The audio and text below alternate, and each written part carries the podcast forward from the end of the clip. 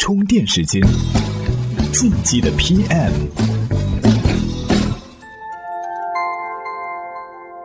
各位好，欢迎收听在喜马拉雅 FM 独家播出的《进击的 PM》。最近呢，咱们会员群内的小伙伴最关心咱们的话题啊，就是 APP 啥时候出来呀？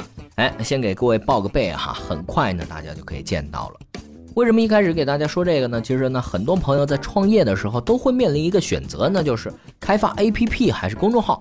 有些人呢觉得有 APP 那才叫高大上呀，多有逼格呀。但是事实真的是这样吗？今天呢，咱们就来聊聊创业初期面对开发 APP 和公众号，到底该选择谁呢？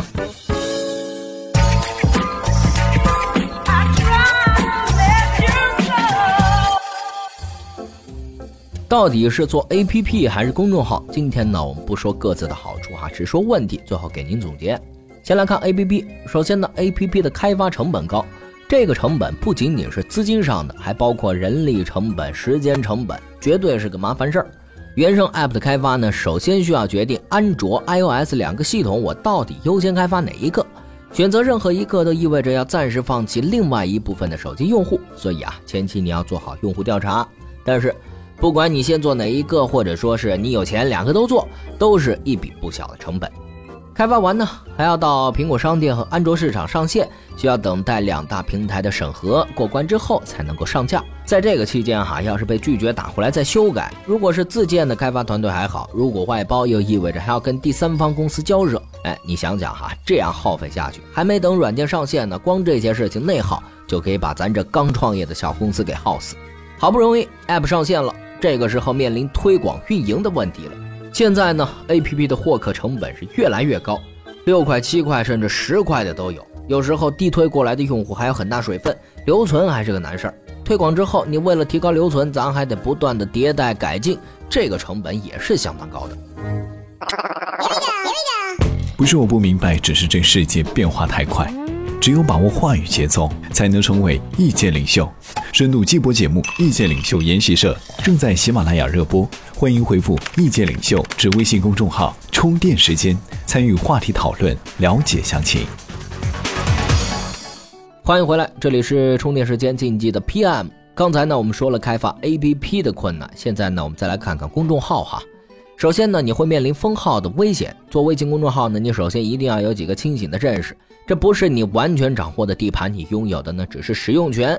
你的账号是有可能因为被举报或者被微信官方认为违规而被临时或者永久的封禁。哎，这前两天柏拉图 App 的事情不就给大家敲了警钟吗？第二点，产品的命运和微信公众号是完全绑定了。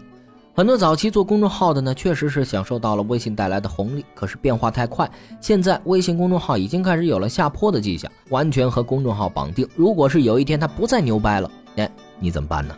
这个危机意识啊，咱可是一定要有的。第三点呢，现在是已经过了运营微信公众号的最佳时机。现在公众号太多了，内容丰富的同时呢，用户的打开率却是在降低的。我们看到很多平台的内部数据都表明，哈，现在微信上转化率比一年前是要低很多的。